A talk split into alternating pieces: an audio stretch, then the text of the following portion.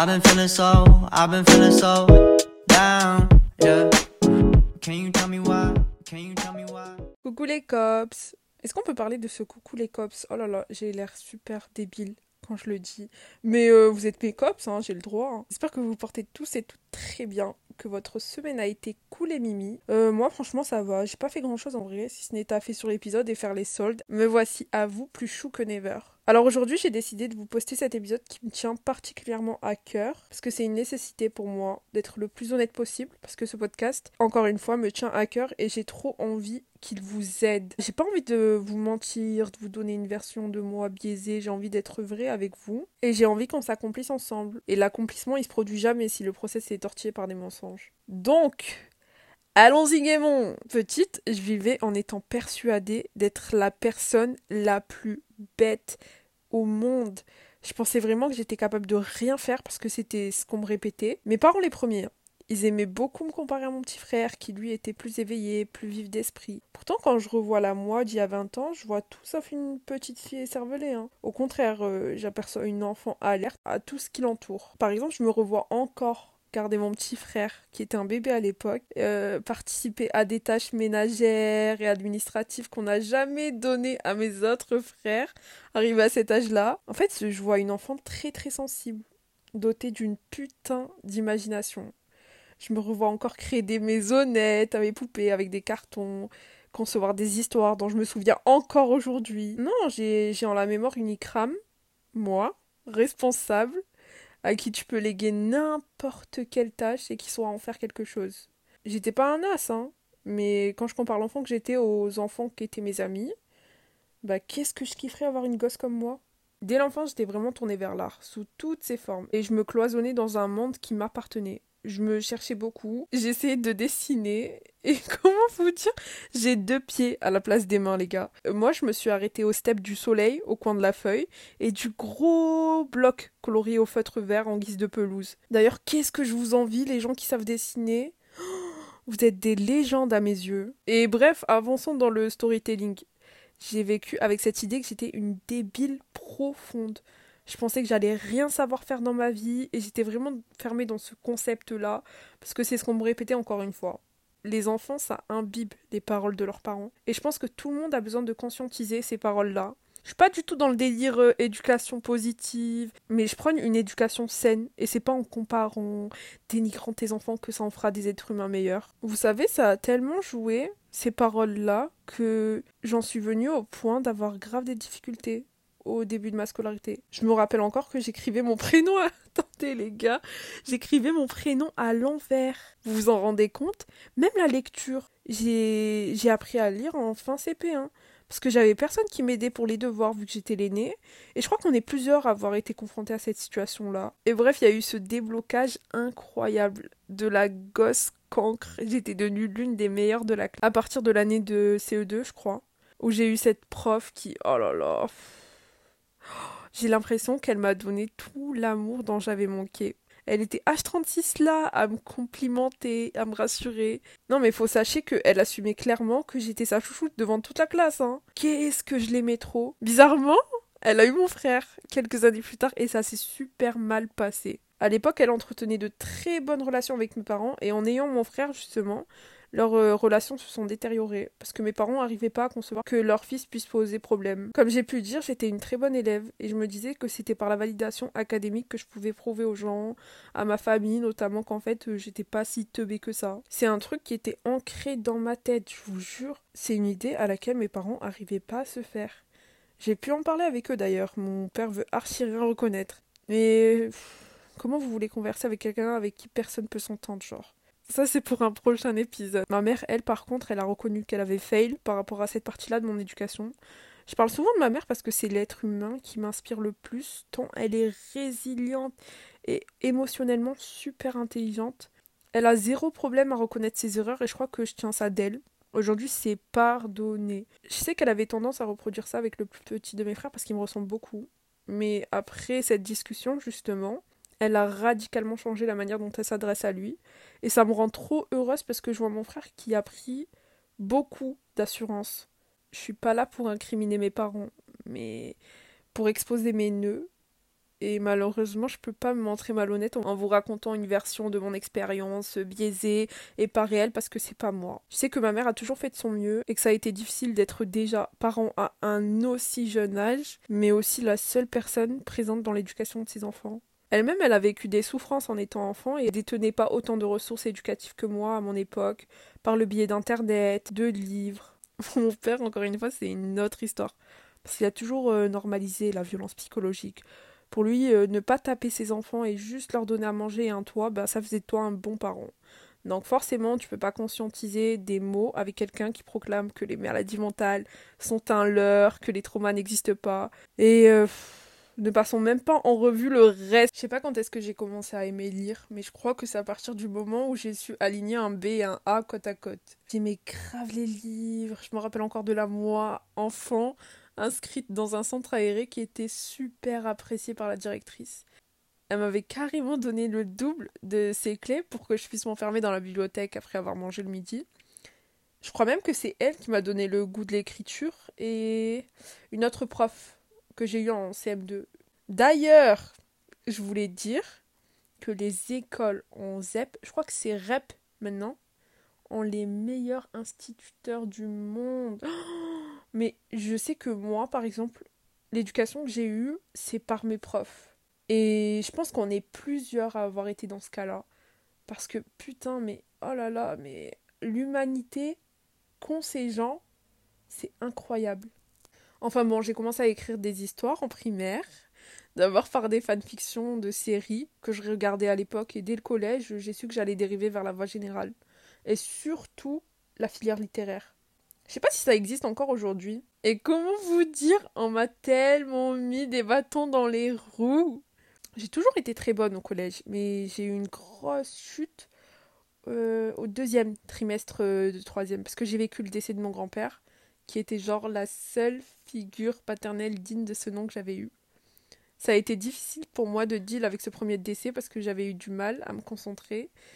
Et la facilité pour mon collège, c'était d'envoyer tous les arabes et les noirs en professionnel. Pourtant, euh, c'était pas une grosse chute, hein. J'étais passé d'un 14,74, je crois, à un 11,91. Si je dis pas de la D1. Parce que je sais que, en fait, j'inverse les chiffres après la virgule. Donc je sais pas si c'est 14,91 ou euh, 14,74. Je sais plus du tout. Mais je me rappelle juste du, des, que les chiffres à la fin, bah, ça se ressemblait. C'est tout. Et bref, il y a eu une baisse, mais encore une fois, c'est pas une baisse de ouf où tu te dis que c'est chaud pour la scolarité à laquelle elle se prédestine. Je sais pertinemment qu'en exposant ce fait, je vais m'entraîner tous les fachos de la terre à dos. Mais écoutez, c'est une conversation à laquelle les racistes ne sont pas prêts, je crois. Donc ça sert à rien de débiter là-dessus. Et bref, on m'avait placé en avis réservé, dans ce où ils voulaient donner leur verdict euh, au troisième trimestre. Au final, on m'a quand même laissé passer en général. Je pense que vous avez pu le constater, la valeur académique, ça a toujours eu du sens pour moi. Parce que je pensais que c'était que comme ça que j'allais démontrer à mes parents que j'étais pas bête. Au lycée, ma scolarité s'est super bien passée, j'ai jamais eu de problème et je bossais pas plus que ça. Hein. Je pense qu'on est beaucoup, encore une fois, à être ce genre d'élèves, à relativiser sur les quelques facilités qu'on a. Et je vous en supplie, si vous êtes dans cette période-là de votre vie, ne faites pas la même erreur que nous. Moi, j'ai jamais appris à travailler et ça m'a grave porté préjudice à la fac. C'est cool si vous êtes bon, mais il faut toujours viser le plus. Et en fait, j'ai jamais su vraiment quoi faire comme métier au cours de ma scolarité, parce que ça me paraissait super lointain jusqu'à ce que l'avocature s'impose à moi. Je vous jure, je me revois encore posée devant Teva. Je sais même pas si ça existe encore aujourd'hui. Je suis si vieille. Mais genre, je me revois encore posée devant Teva et j'avais genre zéro connaissance sur le métier. Je voyais juste Jane de Drop Dead Diva dans cette robe et c'était comme dans un film. C'était vraiment là où j'ai eu comme un premier rêve. J'en avais parlé à ma mère qui était pas du tout ok avec le projet. Pour elle, comme je parlais anglais et que j'étais bonne en littérature, ben, je pouvais qu'être prof d'anglais. Et idem pour le daron. Faut dire quand même que j'étais une grosse peureuse. Hein. J'allais toujours vers la facilité parce que mes parents souhaitaient que j'y aille et que je me foule pas. Donc c'était primordial pour moi de répondre à leurs attentes. Alors j'ai été m'inscrire en fac de lettres, en licence d'anglais. Sauf que j'accrochais pas les gars. J'arrivais pas à faire semblant. Je sais pas Je sais que j'aurais pu valider mes années si je l'avais voulu, mais j'étais toujours là à me dire est-ce que je me vois vraiment être prof à 40 piges? J'ai jamais voulu d'une vie malheureuse. Je dis pas qu'être prof c'est être malheureuse, hein. Je dis juste que moi, dans cette posture-là, je serais sans aucun doute archi triste. Et ça s'est écoulé sur des années. Trois, je crois. Mon père voulait plus me parler. Ma mère, par contre, elle m'a toujours soutenue dans cette euh, quête de sens, si on peut appeler ça comme ça. Et j'étais super malheureuse parce que je me disais que j'allais jamais avoir le courage de vivre la vie que je mérite de vivre, parce que j'étais une bonne à rien et que je rêvais trop grand. S'en est suivi plein de trucs, notamment les soucis judiciaires de mon frère, qui ont été un putain de nid à problème dans ma vie. J'étais vraiment l'anti-héroïne par excellence. Je subissais mon existence. J'en dormais pas. Puis il y a eu ce jour. Et je me rappelle encore de tous les détails, putain. J'étais partie au tribunal avec ma mère pour faire nos permis de visite. Et c'est trop bizarre, mais j'ai l'impression que c'est Dieu qui a acheminé mes pas vers ce signe. De base, donc, on était au tribunal et je voulais rester dehors parce qu'on n'avait pas le droit de rentrer à l'intérieur avec des boissons. En l'occurrence, j'avais un café froid. Donc, j'ai juste donné le dossier à ma mère et je suis restée dehors à boire mon café. Comme une pauvrette. Et je voulais vraiment pas rentrer parce que flemme de ouf. Donc ça m'arrangeait bien. Sauf que c'était moi qui avait constitué les dossiers et que ma mère comprenait pas mon écriture. Donc on a eu besoin de moi. Et il euh, y a un agent qui était venu me chercher. Putain, on est vraiment dans un film. J'avais trop la rage parce que j'avais même pas terminé mon petit Starbucks. Genre, vraiment, les gars, j'avais l'impression que c'était mon seul plaisir de la matinée. Une craquette. Déjà, j'étais aigrie de ouf ce jour-là parce que je voulais même pas venir. Donc, euh, je rejoins ma mère à l'accueil et je commence à remplir ce qui manquait. Je vois qui rentrait Un homme dans cette fameuse robe. Et le je crois qu'il a archi pris peur, mais je le regardais avec des grands yeux parce que pour moi, c'était une révélation. Vraiment, j'ai vu ça comme un signe. Et j'ai regardé ma mère et je lui ai dit Maman, tu m'imagines dans une robe comme ça? Vous savez ce qu'elle m'a répondu? Non Et pourtant, je me suis accrochée, mais oh, comme une sangsue à cette révélation bidon. Et l'année d'après, j'étais sur les bancs de la fac de droit. Devinez quoi, j'ai eu ma première année du premier coup. J'ai dû réapprendre à travailler et putain ce que ça a été difficile. Je rejetais tellement cette idée, l'idée du droit, de la justice, parce que déjà, faut voir la famille déséquilibrée que j'ai. Et encore une fois, je me voyais comme cette fille super débile qui pouvait rien accomplir de bien sérieux dans sa vie. Sauf que j'ai compris un truc, les gars. Chacun a ses formes d'intelligence et faut arrêter de dire que l'intelligence académique n'existe pas. Elle existe, les amis comme l'intelligence physique existe avec euh, notamment les sportifs de haut niveau, les combattants MMA, comme l'intelligence musicale existe et tutti quanti. L'intelligence que vous appelez l'intelligence de la vie, par essence, tout le monde en est doté. Genre vraiment tout le monde l'est par ses propres expériences et ça transparaît par la manière dont tu vas deal avec ces expériences et l'être humain qu'elles vont te faire devenir. Donc t'as beau être humain, tu peux quand même acquérir d'autres formes d'intelligence et ça fait pas de toi quelqu'un de plus érudit qu'un autre. Voilà, c'était mon petit euh, unpopular opinion. Mais je vais pas dire que je me sens 100% sécure et safe. Hein. J'ai encore cette anxiété en moi. Je me projette beaucoup. J'étais inquiète parce que j'imaginais mille scénarios où mes projets foiraient, mais jamais si ça réussissait. Je sais que je suis pas une impostrice et que je mérite toutes les bonnes choses qui m'arrivent. Mais j'ai encore cette petite voix qui me freine, qui me dit que je rêve trop haut, que je suis pas suffisamment capable pour endosser de telles tâches. je vais juste prendre l'exemple de ce podcast. Les gars, ça fait trois ans que je veux me lancer. J'ai toujours rejeté l'échéance parce que pour moi, c'est surfait. Et même quand j'en parlais avec mes copines, elles me regardaient toutes avec des grands yeux, comme si j'avais câblé ou que je me prenais pour une autre. On est jusqu'à partir me dire de poster en privé. Genre vraiment, j'ai été portée par toutes ces pensées limitantes. Sauf que je sais que c'est pas un projet surfait. Ça aura forcément de la forme parce que je suis profonde. Ça peut gêner certaines personnes que je parle comme ça de moi-même, mais à la fin de la journée, c'est ce que je pense. Il y a une putain de meuf qui réside en moi, qui a un potentiel de fou, et j'ai envie de lui donner sa chance et d'acheminer des pas pour qu'elle prenne le dessus sur toutes mes pensées limitantes. Tous les bons trucs qui m'arrivent, c'est pas un hasard, tout est écrit. Si le Seigneur, dans sa grandeur, peu importe vos croyances, hein, mais je parle pour moi, si le Seigneur, dans sa grandeur, m'a mis sur cette planète avec ces qualités-là, c'est pour que je les exploite à fond. Et je pense qu'il en est de même pour vous, les amis. C'est pour ça que pour moi, le ciel, c'est la limite. Il y a une infinitude de pages, on peut se réinventer de 350 manières. Donnez-vous une chance, on s'en bat la race de ce que peuvent penser les gens.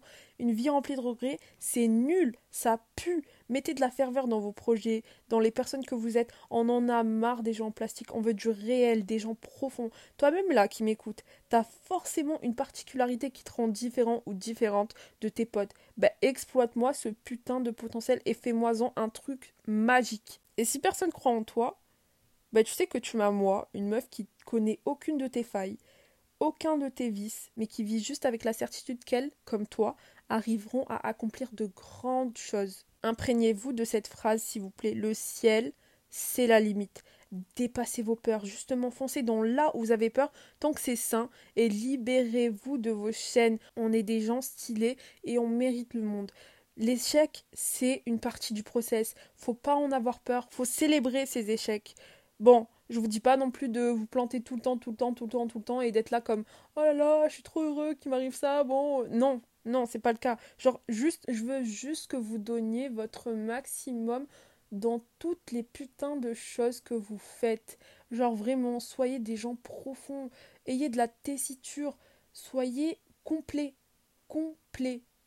C'est pas que dans les projets, dans les études, c'est dans tous les domaines, même avec vos relations sociales. Soyez des gens profonds, donnez-vous au maximum. Je vous dis pas de waste votre énergie avec des gens inutiles, mais dans le sens où, comme je vous ai dit, une vie remplie de regrets, c'est nul et ça pue. Genre, à la fin de la journée, la personne que tu rencontreras dehors, ben, la seule impression qu'elle aura de toi, c'est la seule que tu lui auras donnée. Enfin bref, c'est sur ces mots que je clôt cet épisode. Je sais pas si ça va être long, j'espère que ça va être genre concis, parce que j'arrive pas à être concise. N'hésitez pas à me faire part de vos expériences, de votre ressenti sur l'épisode via les réseaux. Ça m'intéresserait beaucoup et je veux vraiment créer un lien avec vous. Je veux pas être sur du superflu comme tous les gros créateurs de contenu. Genre vraiment, j'ai envie de vous lire. Je m'en bats la race qui est 10 000 vocaux ou juste de j'écouterai tout, je lirai tout parce que je veux vous rendre le temps que vous avez pris de vos vies pour m'écouter débiter un tas. Pour rappel, je suis présente sur Insta sous le pseudo d'Ikram ELF avec le tiré du 8. Mon TikTok, c'est à mon paroxysme. Pour ce qu'il en est du reste et euh, de ce que j'ai énoncé précédemment, vous retrouverez tout dans la barre d'infos ou dans le descriptif du euh, podcast. N'hésitez pas à laisser une note au podcast d'ailleurs. Je suis à 23 auditeurs, mais j'ai zéro note et ça me frustre de ouf parce que ça vous invisibilise grave. Oh là là, j'ai eu du mal à dire ce mot. Je suis mort. Enfin bon, c'est sur ces mots que je vous quitte. J'espère que vous avez passé un agréable moment, ma présence. En tout cas, moi j'ai kiffé. Je vous souhaite une excellente journée et je vous fais de gros bisous. Enfin.